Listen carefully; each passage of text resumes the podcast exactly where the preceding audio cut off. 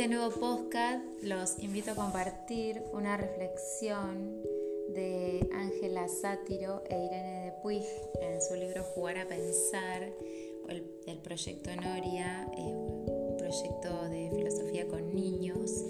Y ellas toman en este libro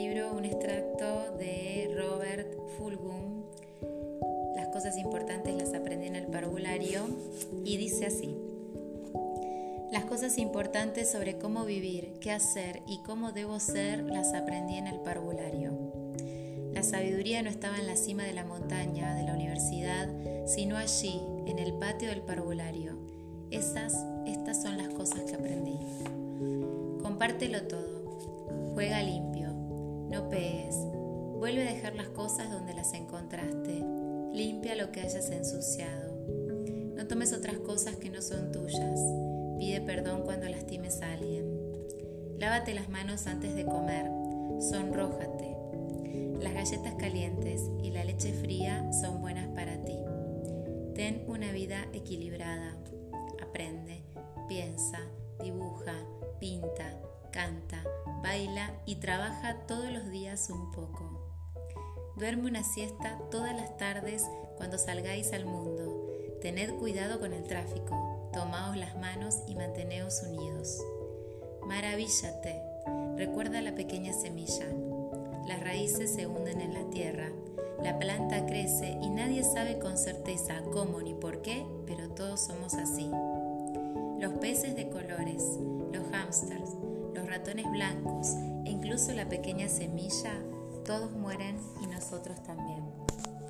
Recuerda los libros infantiles y la primera palabra que aprendiste, la más grande, mirá. Todo lo que necesitas saber está allí, en alguna parte. La regla de oro, el amor, la higiene básica, la ecología y la política, la igualdad y la vida sana. Angélica e Irene nos invitan a que tomemos todos estos ítems de Robert y los podamos traducir en nuestro mundo, nuestro mundo de adultos, de docentes, esposos, esposas, eh, amigos, eh, padres, trasladarlo a cada contexto, la familia, el trabajo, a los espacios políticos, gubernamentales, y si nos ponemos a pensar, sigue siendo muy claro, muy firme y tan verdadero, ¿no? Esta cuestión de que si todos pudiéramos guardar estas cosas básicas, ¿no? Guardar dónde lo encontramos, limpiar lo que ensuciamos. Y no importa la edad, sino esto tan lindo de que al salir al mundo es mejor estar de la mano y no estar separados.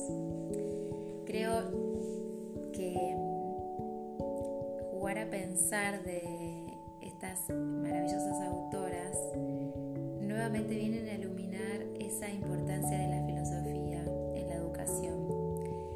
solamente dentro del currículum como materia obligatoria, sino como espacio de reflexión que debe ser una urgencia en el ámbito educativo. A todos nos debe conmover cuando un niño está pensando y todos tenemos, tendríamos que tener la capacidad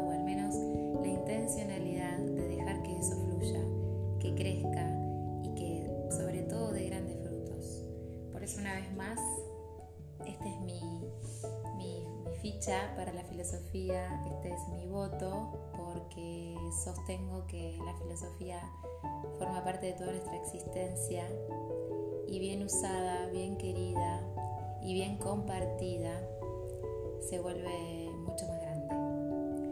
Bueno, esto es todo. Muchas gracias. Esto fue podcast sobre la filosofía por Paula Ayala.